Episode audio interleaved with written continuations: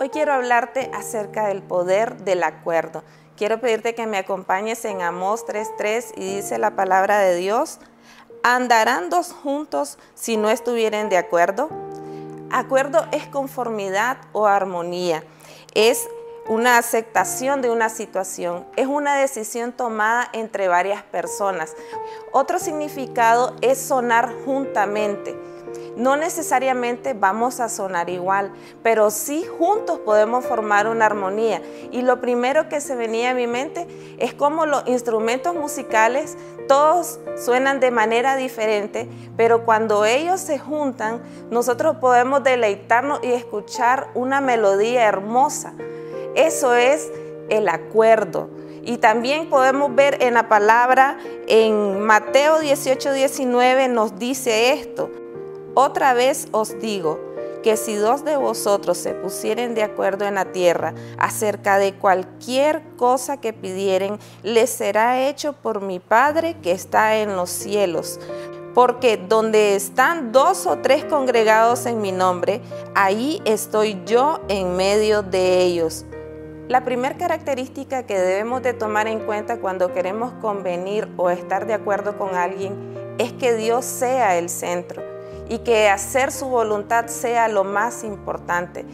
Al momento de nosotros buscar nuestras amistades, debemos de procurar y buscar juntarnos con personas que sabemos que junto con nosotros buscan los diseños del Señor y buscan cómo hacer la voluntad de Dios. Podemos estar de acuerdo para hacer lo bueno, pero también podemos estar de acuerdo para hacer lo que no es correcto delante de Dios. La diferencia la hará cuando el Señor es el centro. Hay amistades que van a edificar nuestra vida, pero también hay amistades que nos separan del propósito de Dios.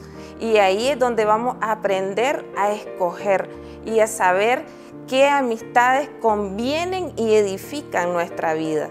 El acuerdo sincero entre dos personas en Cristo es poderoso, porque si ellos están de acuerdo y conforme a la voluntad de Dios, dice su palabra que sus peticiones serán concedidas, pero no podemos separarlo del siguiente verso, cuando dice que es que si estamos reunidos en su nombre.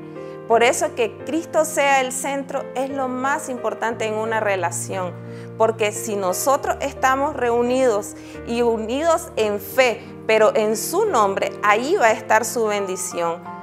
El mejor acuerdo que podemos hacer con otras personas es querer ser parte del establecimiento del reino de Dios aquí en la tierra.